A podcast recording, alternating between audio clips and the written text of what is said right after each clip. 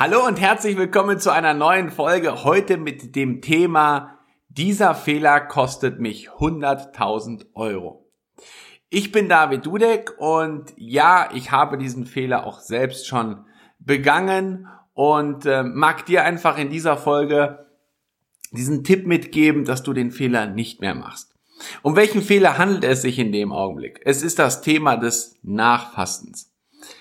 Ähm, es ist egal, ob du jetzt im Verkauf, im Vertrieb, als Unternehmer mit Kunden ähm, aktiv bist, ja. Überall, wenn du Kundenkontakt hast, geht es immer um das Thema des Nachfassens.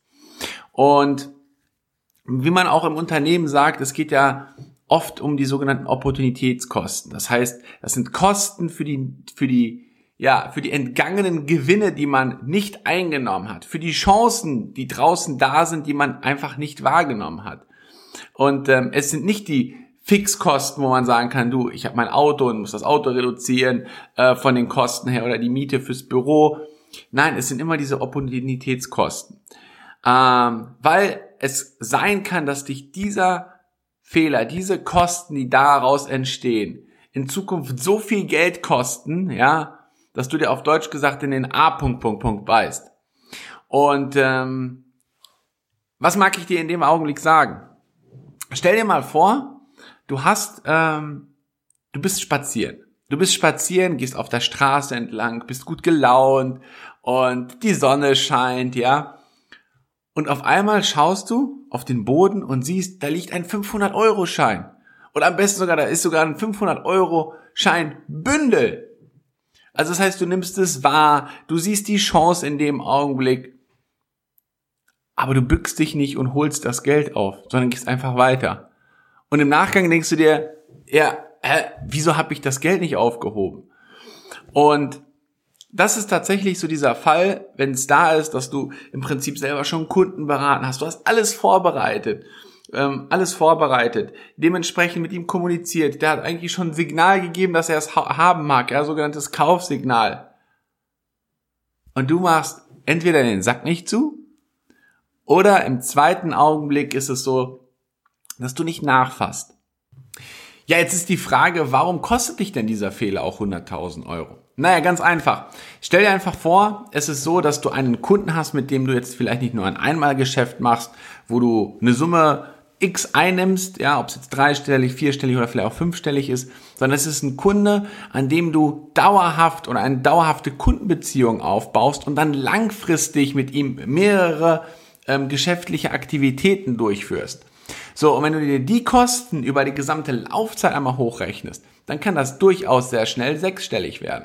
Ich kann dir sagen, bei mir in meinem Business ist es tatsächlich so, wenn ich mit jemandem zusammenarbeite, wenn ich einen Vertriebspartner habe, mit dem ich zusammenarbeite und der langfristig für sich persönlich ein großes Geschäft aufbaut, ja, das heißt, dass er einen großen Erfolg aufgebaut hat für sich ähm, und ich an seinem Erfolg ja mitpartizipiere, dann ist es so, dass äh, das durchaus unheimlich schnell sechsstellig werden kann. Ich habe einen sehr, sehr guten Freund von mir, er ist im Autoverkauf aktiv, ja. Und er hat gesagt, du David, das, das, das Geschäft im Autovergang ist so unheimlich schnelllebig. Ähm, und das Wichtigste, was er für sich gelernt hat, ist, ähm, nachtelefonieren und dran zu bleiben. Das Wichtigste ist, dranbleiben und nachfassen. Und er sagt, du, wenn ich jetzt einen Kunden habe, der kommt bei mir auf den Hof heraus, also kommt auf den Hof ähm, dann hat er ja schon sein erstes Kaufsignal gegeben. Er ist ja in dem Augenblick bei ihm auf seinem Hof und hat ja Interesse, was zu kaufen. Er geht ja jetzt nicht aus Luft und Liebe dorthin, sondern er hat ja in Gedanken gefasst, er hat sich die Idee aufgenommen, dass er gesagt, okay, ich mag ein neues Auto haben. Ich mag mich irgendwo verändern. Und dann berätst du den Kunden, sprichst mit ihm und machst und er macht eine Probefahrt und alles. Und dann kommt zu dieser Punkt, in der Regel zwei Dinge, beziehungsweise drei, äh, drei Dinge. Der erste Punkt ist, der Kunde sagt, super, ähm, finde ich total klasse, ich melde mich nochmal. Ich schlafe eine Nacht drüber, ich melde mich nochmal. Der zweite Punkt ist, der Kunde sagt eigentlich, ja, hm, eigentlich war das ganz gut, aber ich weiß noch nicht so ganz genau, Du machst in dem Augenblick nicht den Sack zu. Ja, der hat dir alle Kaufsignale gegeben. Der findet das Auto klasse, der findet die Probefahrt klasse. Er hat vielleicht einfach nur noch zwei, drei Fragen im Kopf und du sprichst diese Fragen nicht bei ihm an. Oder klärst die Fragen nicht in dem Augenblick, so dass er für sich überall einen Haken dran machen kann, wie so eine kleine Checkliste. Check, check, check, check. Und dann sagt, jo, jetzt nehme ich das Auto. Ja, oder ähm, der dritte Punkt ist, um, ja, und das ist so der Punkt, der Kunde meldet sich und eigentlich so aus dem ersten Punkt heraus, du fasst nicht nach. Denn wie ist es denn? Du kommst raus, bist total in der Emotion, denkst so, yo, genau das ist es, was ich machen mag. Genau das ist, ähm, was ich in Zukunft haben mag. Und dann kommst du in die reale Welt. Dann wirst du von äußeren Aus Einflüssen beeinflusst. Ja, das heißt, dann hast du vielleicht ein Kundentelefonat, dann ruft äh, irgendwie aus der Familie, dann gibt's irgendwie irgendwie gerade ähm, andere Dinge, die noch zu klären sind. Da kommt irgendwie eine Rechnung rein, die du noch zu klären hast. Und du fasst da nicht nach. Ja, du hast dann im Prinzip alles vorbereitet und du rufst den Kunden einfach nicht an, weil hättest du ihn angerufen und gesagt, du, wie sieht's aus? Ähm, sprichst nochmal die entsprechenden Vorteile an und er sagt, jo, du, dann lass uns das fertig machen. Ähm, ich persönlich kann sagen, ich habe auch so eine, ja, wie soll ich es am besten sagen? Unglückliche Erfahrung gemacht, ähm, beziehungsweise es war einfach ein Fehler. Es war tatsächlich ein Fehler, den ich begangen habe. Und äh, ich ärgere mich da immer noch drüber, ähm, wenn ich drüber nachdenke, aber ich habe es auch abgehakt. Also von daher tatsächlich in dem Augenblick ist es wichtig, auch irgendwann mal die Dinge, die da gewesen sind, abzuhaken und aus dem Fehler ein Learning herauszuziehen. Es ist so lange ein Learning, wenn man einen Fehler äh, nicht nochmal ein zweites Mal begeht. So, und was ist mir passiert? Ähm, viele von euch wissen ja, dass ich im, im Network Marketing auch, auch aktiv bin. Das heißt, da geht es ja darum, wenn du jemanden bei dir ähm, im Team hast, in deinem, in deinem Vertrieb mit aufbaust, ja, dann ist das ja in der Regel eine langfristige Partnerschaft. Zumindest ist es bei mir so, wenn ich mit Menschen zusammenarbeite und ich mich menschlich mit ihm gut verstehe, derjenige auch ähm, ja die entsprechenden ja, wie soll ich sagen, die entsprechenden Fähigkeiten und Ziele und äh, vor allen Dingen auch die Lust mitbringt, dann mag ich mit dem zusammenarbeiten. So, und was ist mir passiert? Mir ist Folgendes passiert. Ich war auf, ähm, ist schon länger her, ich war auf einem Event äh, und dann habe ich mich mit jemandem ausgetauscht und die sagte, du, ich habe gehört, Network Marketing, das könnte interessant sein.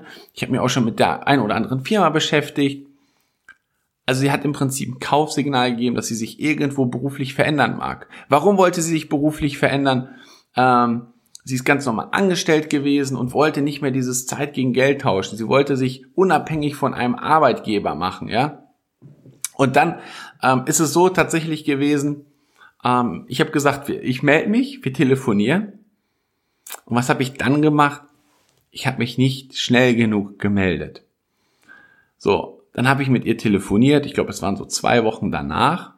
Das ist der größte Fehler gewesen. Und sie hat gesagt, ja, ähm, total klasse. Ähm, ich habe mich jetzt entschieden, damals, wo wir uns kennengelernt haben auf dem Seminar, das hat mir nochmal richtig gute Energie gegeben, das hat mir nochmal richtig guten Mut gegeben. Und dann habe ich mir ein Unternehmen gesucht und habe gestartet. Und ich denke mir so, okay, da hast du einen dicken Bock geschossen, David. Und ähm, ja, das habe ich für mich als wirklich großes Learning herausgenommen, wo ich gesagt habe, okay, wenn Kaufsignale da sind, wenn Menschen da sind, wenn sie mit dir zusammenarbeiten möchten, ähm, wenn du auch neue Menschen kennenlernst, dann ist es unheimlich wichtig, im sogenannten Follow-up mit denen zu bleiben. Denn das Schlimmste, was dir passieren kann, wie gesagt, ob du im Vertrieb, im Verkauf aktiv bist, ist, wenn du mit dem entsprechenden Kunden nicht langfristig in Verbindung bleibst und dir dann das Geschäft entgeht, weil du nicht im Follow-up gewesen bist und er woanders kauft, woanders abschließt. Und ähm, ich mag dir jetzt so zum, zum Abschluss im Prinzip ähm, ja so zwei, drei Tipps mitgeben, was ich für mich persönlich gelernt habe, wie ich das mache. Und ähm, dann kannst du für dich schauen, ob das auch eine Lösung ist, ob das eine Option für dich ist. Ja. Und zwar ähm, ich bin auch ganz viel auf Events äh, unterwegs und lerne unheimlich viele Menschen kennen. Bin da auch mega dankbar für, weil es gibt so viele tolle, inspirierende Menschen da draußen, äh, die man kennenlernen kann. Nur man sollte einfach rausgehen.